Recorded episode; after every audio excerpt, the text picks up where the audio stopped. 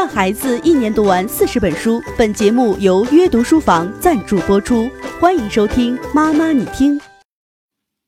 亲爱的家长朋友，你好，你现在收听的是《妈妈你听》付费版的第十一期。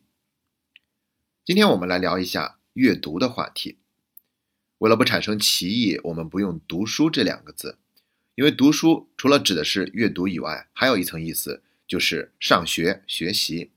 那这还不是完全一回事儿，所以我们今天聊的话题就是指阅读。我觉得阅读大概是一种最没有门槛的成长方式了，因为书它还不算贵，图书馆也越来越多，而且我估计能够听到这档节目的家长也不至于是生活在太过于偏远的地区，根本无书可读。对比之下，学乐器、学画画，包括学跆拳道，这些都需要有专门的老师带。而读书就不用，你只要识字了，就可以自己去探索，不需要专门的场地，不需要专业的培训，关键是也不用花那么多钱，就可以读到各种各样的书。而且现在网络这么发达，可以在网上看到很多的电子书，所以就更加方便了。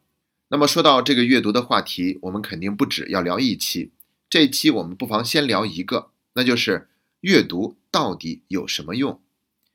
一说到有什么用？古人他的回答是：“书中自有黄金屋，书中自有颜如玉，书中自有千钟粟。”当然，这里所说的读书，它指的就是要用来考取功名，可以说观点是非常功利了。那如果让我们现在的家长来说，阅读到底有什么用？家长可能会说：“那孩子读了以后，作文就能够拿高分了，语文成绩也会提升，表达能力也会变好了。”其实这样的答案本身并没有错，但是我觉得呢。这个问题本身可能它就存在问题，为什么这么说呢？因为他在问阅读到底有什么用，好像指的就是总希望阅读了以后再收获一点别的什么。我觉得呢，这就把阅读看扁了，因为阅读本身就是有价值的事情，它不需要衍生出来什么价值，又或者说，阅读本身的价值才是最大的，而那些衍生出来的东西。根本都不是我们过分需要关注的。我想每一个人都无法否定，我们曾经从读书中收获到很多的快乐。你一定曾经在看着一本书，看到某一处的时候就忍不住哈哈大笑，然后又会在看到下面某一处的时候，为书中人物的命运而默默的叹息。读一个好故事本身就是一种享受，更别提我们看很多对于我们的思想有营养的那些书籍了。说到这个好故事啊，我就想起来古人有一个典故，叫做《汉书下酒》。他讲的是宋朝有一个人叫做苏舜钦，他是一边看汉书一边喝酒，把汉书当成下酒菜了。比如看到张良要狙击秦始皇，但是误中了副车，没有砸中秦始皇的时候，他就大喊一声“西呼”，击之不中，然后端起来一碗酒，咣咣咣就喝了。